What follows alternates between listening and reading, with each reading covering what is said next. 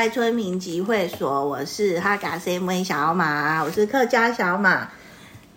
今天我们的来宾跟上一集一模一样，因为我们要延续上一集的话题，就是加尔各答客家华人故事系列的第三集，也是最后一集。没错，虽然说来宾一样，可是还是要自我介绍一次。就是我是烘焙裁缝样样都会的二姐，我是还没二期的陆十七。好，还没二期的录十七。那我们这一集要继续讲客客家华人的什么故事呢？就是在加尔各答，它有一个老城区。其实那个老城区呢，它里面就是真的是老城区，因为里面有历史非常悠久的咖啡馆。然后还有像加尔各答大学啊，什么也都靠近那一区，就不远。对，所以那一区其实历史啊、文化都蛮丰富的。然后，但是在那一区还有一个另外一个呃华人的群聚的场所。然后在过去它就叫波巴萨，然后现在就翻成保市集。嗯，对。然后保市集究竟是怎么一回事呢？嗯，你也可以说那里是旧中国城啦，就是当地人也会这样呃称呼那边。Old China Town，Old China Town。对，然后那这个旧中国城跟塔坝那边就有点点不一样。旧中国城这边的华人不单单只有客家人，还有来自呃不同呃省省份省级的人，像是那边就有很各式各样的会馆，有就是主要还是广东人为主。广东，但、嗯、是但所谓广东人是讲粤粤语的那种广东人。然后还有湖北人啊，然后一点点上海人，嗯，这种，嗯，呃，来自中国各省份的这些移民，嗯，然后跟塔坝就是几乎是纯客家人的社群啊，嗯，那过去他们在就是就是加尔各答市中心的时候，几乎以前的人做生意也是会在，应该这样想。塔坝是做皮革生意，那那个地方有点像工厂，就像是这个市，就是市中心区吧。对，市中心外围的那些工厂，啊，他们会把东西卖到市中心。然后那些市中心就是，例如说，现在还看得到那个保时捷有卖一些皮革的那个鞋子啊，卖鞋子这些地方，就是你看你就想象一下说，旧的这些呃皮革工业品啊，然后。他们要输出就必须移到市中心嘛，那他们就会拿到这个 Old China Town，那那些呃当时会是最繁荣的地方。但是后来因为随着那个时间，应该说呃华人的那个没落，所以呢呃旧中国城没有像呃塔坝这样华人这么多这么凝聚。那我们要形容一下，就是。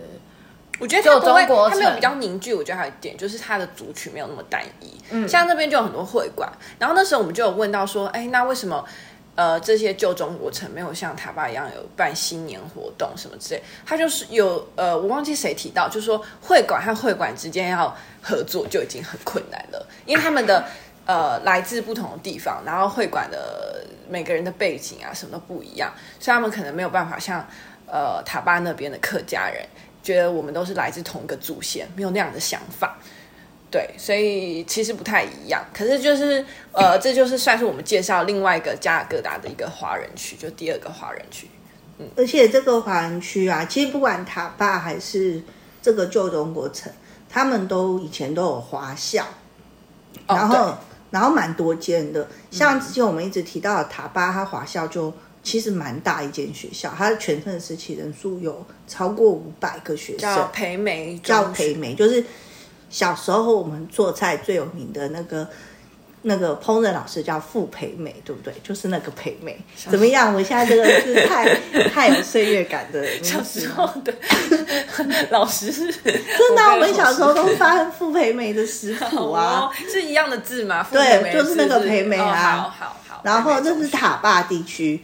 然后呢，在旧公旧呃旧中国城那边，其实有建国建国小学。嗯，建国小学在南顺会馆里面。南顺会馆是指那个今天广东佛山、广东顺德。顺德最有名的就是那个粥水火锅。佛山最有名就有永春。佛山无影脚。这样大家有没有概念？对，所以是这两个祖籍的那个南顺会馆。里面呢，那是那个建国小学，嗯，然后还有像那个什么忠义会馆，打开里面一看是美光学校，嗯，对，然后还有什么？嗯，还有它还有呃安东会馆，然后还有、那个、湖北同乡会，还有那个叫什么来着？天后宫，这比较少见。还有水月宫，就是、嗯、呃，大部分我们还有四义会馆，四义四义是指。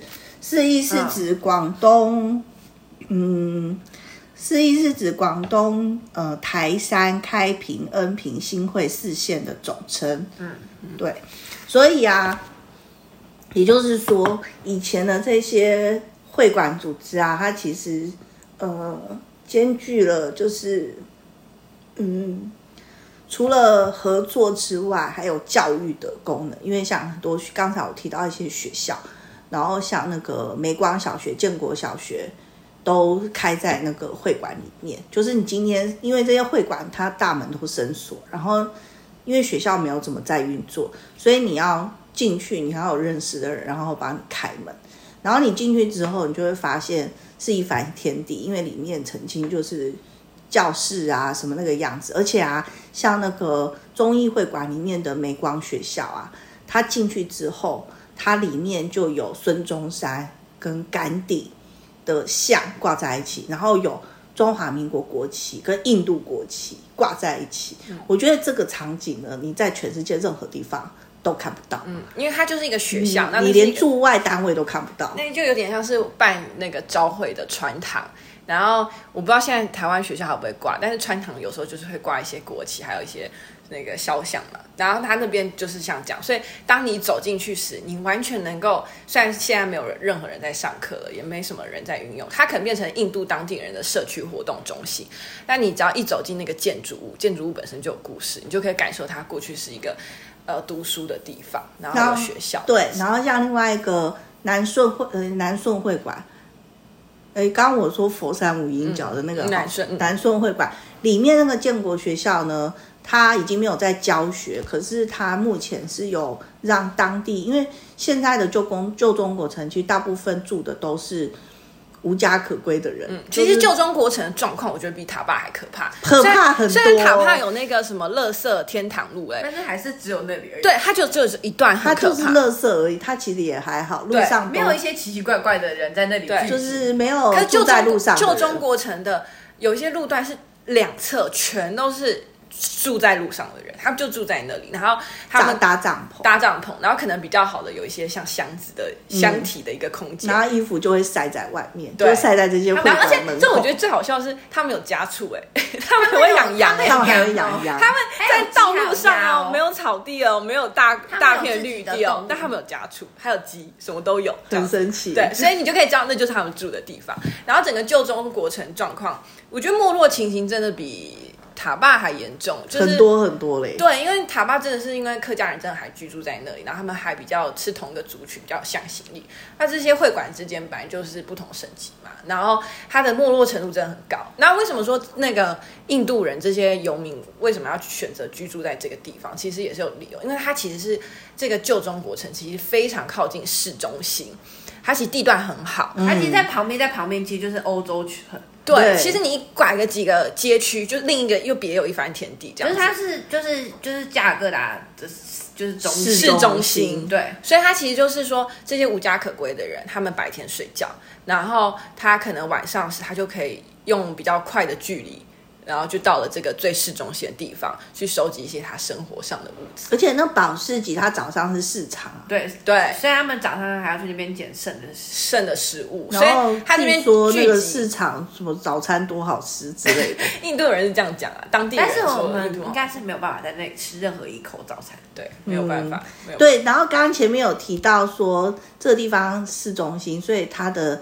那个地段其实是很值钱，但是呢，因为人口老化嘛，就是这些会馆其实也没有怎么在运作，然后呢，就是产权啊这些问题也就很复杂。好，然后可是啊，如果但是你还是不想要让这个土地被卖掉，就是被印度的开发商啊什么这样子去卖掉嘛，你还是要保存华人自己原来的老本，对不对？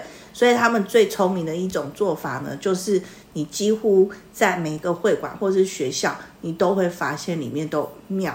那个庙要不就是拜关公，要不就是拜有拜土地土地公，观音也有，还有拜观音，对，然后土地公，嗯，然后最神奇的就是它的旁边会出现一个我们在上期介绍过的一个非常重要的符号形象，就是。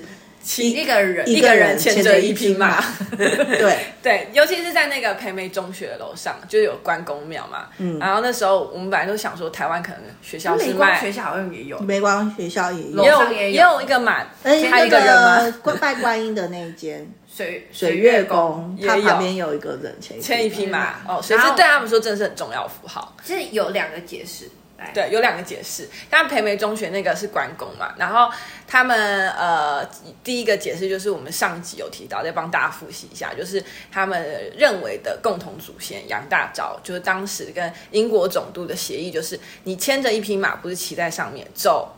可以多远的范围，那这个土地都可以归你使用，都可以租借给你。所以对他们来说，他们的事业啊，他们的各种开发，呃，整个起步都是来自于杨大洲他这个祖先。所以这是他们很重要的故事，还有很重要的形象。那第二个解释就是说，关公需要有服侍他的仆人，就是关公的那只那只马是 赤兔马，然后那只马是红的哦，对，那只马是红的，然后他有个仆仆人牵着那匹赤兔马，所以你就可以又可以看到这种。印度，因为他们认为那个人长得像印度，印度那个人长得有点像华人。你你们有看过老夫子那个漫画？干嘛？我有讲一些老人的东西。你们有看过老夫子吗？老夫子里面的。那个高高的那个是谁？你们到底是梳油头哦？呃，你想讲的是梳油头？对对，梳油头的。嗯、然后他是那种比较老派的形象，但是他的服装又有一点印度风。对，他们是说那个是服侍关公的印度人。对啊，但是他其实脸跟发型很很华人。对，长得就像华人。反正他们的意思就是说，这个是服侍他们的神，印度人服侍。然后重点来了，这个跟。会馆啊，学校有庙的关系是什么？就是哦，就是他们因为宗印度是一个宗教很多元的国家嘛，他们对宗教包容性很大，所以如果今天你是一个宗教组织的话，他们就不会再动你的，对他们就不会动你。你的土地就不会被征收。对对，然后像培美学校，它楼上盖就是因为它不可以是学校，它它想要，如果它是一个教育机构，那它就可能被冻掉。对，因为英国政 呃印度政府就会有一些跟教育有关的法规可以来规范你。可它如果楼上是一个庙嘞，那这间这个空间就是是庙还是学校呢？之间就会有一些模糊的界定，所以他们就是用这种宗教的方式啊，找到他们自己的生存管道。就是我觉得是。我觉得是蛮聪明的，我觉得当地华人蛮聪明的，他们入境随俗，对，非常的适应，非常适应印度人那些很莫名其妙的规则。知道华人拜拜要干嘛，事先对对对对，所以他们也知道印度人会怎么样去，他们的软肋在哪里，所以他就是盖一个庙，然后说这是一个宗教组织。反正他们也是很爱，你知道，其实这是我觉得最神奇的事情，就是其实印度人什么都爱拜，然后其实华人也什么都爱拜。然后你在那边问华人，就说他是基督教，但他们还是拿着香去那边拜拜。哦对，那边是华人啊，他们不太介意说你这个，他会说我是什么。教？但是他说我什么神都拜，对对，嗯，他们看到什么就会进去拜两下。而且像印度，因为加尔各答最兴盛的一个信仰就是卡利女神，然后卡利女神是湿婆神的老婆帕尔瓦蒂的一另外一种战斗的形象。然后呢，在那个加尔各答特别多卡利女神的庙。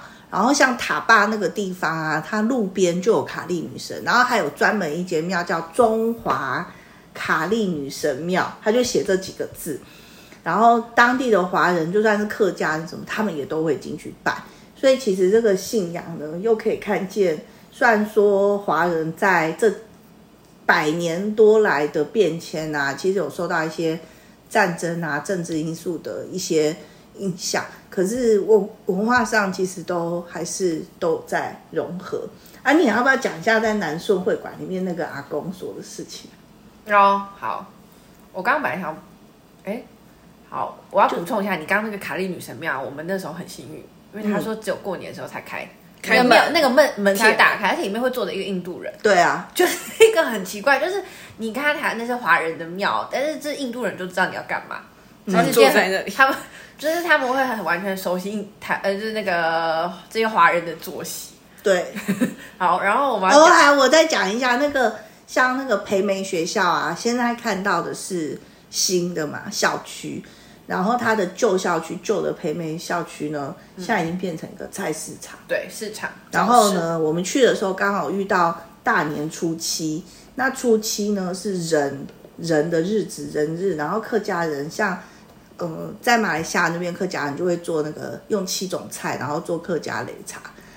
对，然后在塔坝这边的客家人，他们也是有做，也买买七种菜，但他们要买七种菜。但是我那时候没有，他那阿婆有说他们没有特别指定说要哪七种菜，但是主要就跟台湾就是所有华人信仰一样，这些七种菜的意思就是要又长寿啊，又又有钱啊，类似健康、啊，又要健康这种，就是例如说什么蒜苗啊，类似这种。谐音，可是他们没有指定。哪七种都可以，就是你要吃七种菜。所以那个初七那一天，在培梅学校就职菜市场，你们就有拍到七种菜。有，对，他路边就有。嗯，然后卖菜的都不是华人，卖菜都是印度人，而且很多是印度的穆斯林，这个是非常特别。然后我们现在最后要补充在南顺会馆那个建国小学里面阿公的故事，因为这个故事也是可以见证。呃，加尔各答客家华人颠沛流离的移民故事，其中一个很重要的环节，嗯，就是主要是说，先是印印中边界的那个一九六二年，它主要就是所有的呃加尔各答华人的转捩点，就在他那个中印战争那一场。一九六二年。的那个中印边境战争。对的这个问题上，然后他们很多。就是莫名莫须有被抓去那个所谓的集中营，嗯，然后我们那天很幸运，就是到那南顺会馆。哦，我要补充一下概念，就是所有华人，就像你现在在看台湾看到所有老人家，他们都会固定到一个地方聚会，所以他们会在那边喝茶聊天。聊 天然后你一进去之后，你就会别有洞天，然后你就看到，你完全不会觉得那里像印度，因为那里的脸孔就跟你日常看到的脸孔都是一样的，嗯，只是语言不一样而已。嗯，然后我们去到南顺会馆，因为我刚好提到说，就是这边的客，这边的华人并不是。呃，客家人，他们有些是广广东的，有些是湖北，还有其他省份的人。嗯，然后但这里的其的老人哦，我们大概看一下，大概应该有六十七十岁以上，但他们其实是不会讲任何中文、呃、中文的哦。但是在塔坝的那些华人，因为他们受到的那个华就是中华文教育，华文教育比较深，所以他们是会讲，然后会阅读的。嗯，但是我们这次。在就是旧中国城遇到的老人家，他们主要就是沟通是讲英文跟他们的粤语，嗯。嗯，然后所以我们跟他们讲话的时候都要变切换英文，嗯，然后他那时候就在聊天的时候，我们就问说，哎，那呃你们有没有听过，就是就是当时一九六二年的时候，就是被就是有些华人。被抓去集中营的故事，然后就刚好有一个老人家就说：“哎，我去过。”他就说他以前小时候他，们他跟家人他跟他家人一起去的那个集中营，然后他说那个集中营并不是像那个我们想象中像什么纳粹集中营那种很惨无人道的集中营，他就是被丢到沙漠，然后大家就是过现在我们比较接近的概念是在教育，在教育营，嗯，就是让你学习。如何 如何当个好的印度公民？类似这个概念，对，他要规范你的作息，然后你要做什么事情，但是一定是很辛苦的，因为他们环境不好，环境很很差，然后你的家家人还有你的主业全部都都不在那里，然后所有人都被被迫就是你知道妻离子散。他们呢在教育离加尔各答很远哦，就是加尔各答在印度的东边，然后在教育营在拉加斯坦呢是印度的西边，嗯、一东一西差了。一两千公里，然后那一年，嗯、然后他说他去的时候是他小时候，好像八岁左右吧，很小的时候。嗯，所以你看他一九六二年，然后他几岁？八岁左右。所以先不要算他年纪，反正他至少七十岁以上，嗯、七八十岁老人家。嗯，所以其实其实从他的这个故事，你就可以完全听到，就是加尔各答华人他们在印度这个地方努力生存，然后。就是活的历史，而且他那这是一个非常。你没有讲他那个在教育营是大概可能要被关个五六年，对，他们至少被关了，所以就想他八岁进去，然后关个五六年，他都如果用台湾的学小学生节奏来说，他都要国小毕业了。他他整个童年都待在那个教对那样的一个地方。嗯，他说那他就说他们那个时候被关了之后，就有很多他们的朋友或家人就直接离开印度了。对，嗯，所以那一年就是很多印度华人离开的时候，而且那一年就锐减了非常多的印度华人，而且很多印度华人在过去呢，就是二十世纪上半叶在印度就是工作赚钱的时候，他们其实是无国籍的身份。然后呢，他们也不想成为印度人。然后，但是他们国家，呃，你你不能够说是是中华民国，因为当时他来的时候有中华民国，可是你要想早期的人，他比较没有那种国籍的概念嘛，哈，所以他们可能就是都是黑户。那他们要变成印度人，他们又不想。可是到了一九六二之后，他们被迫不得不离开印度的时候，他们却要先成为印度人，然后要拿到印度的身份。然后才有印度护照，然后才可以出国。所以这个就是你可以从这一段又可以感受出，呃，其实那个世界各地华人的移民史啊，都是很一篇一篇很特殊，然后很就是有血有泪的故事。然后因为随着，因为嗯，关心这段故事的人其实他并不是主流。然后随随着这些老人家他们如果去世，然后如果这些故事没有被记录下来，其实它就会消失，因为没有人谈论它。哎，我上次看一个什么连续剧，他就说什么，只要有人继续谈论着它，它就是还存在着。然后如果没有人谈论，好，对对，最近很夯的叫做《去有风的地方》那个连续剧，它里面有个对白，就是说，呃，有人谈论它，就代表它还存在，它还活着。然后如果我们都不谈论它，它就已经，它就确实不在这个世界上。所以啊，我就觉得说。呃，我们呃做这个计划，其实也就是一方面，我们想要关心自己客家人的在世界各地不同的样貌嘛。然后另外一个就是呃，希望让大家知道说，哎，多元文化的印度啊，其实有更多大家呃不知道的面向。然后，如果大家对这个，如果大家对这个主题有兴趣的话呢，欢迎大家可以来邀约我去。呃，去校园啊，或者是其他的地方演讲，我很很我很荣幸呢，也有能够有更多的机会可以跟大家分享这些故事。那我们印度加尔各答华人的。客家话的特辑呢，到这边就告一段落啦。希望大家会喜欢，希望大家喜欢，按赞、留言、分享，分享然后好 YouTube 的口味。然后以后未来我们可能会发那个那个短影片，短影片，然后再请大家有时间可以。如果你真的想看看什么叫做天堂路，什么是可怕九种过程，你 就可以看一下影片，因为没有看根本完全无法理解，对，会有点难想象。好，嗯、那我们就到这里啦，大家拜拜，拜拜，张来聊。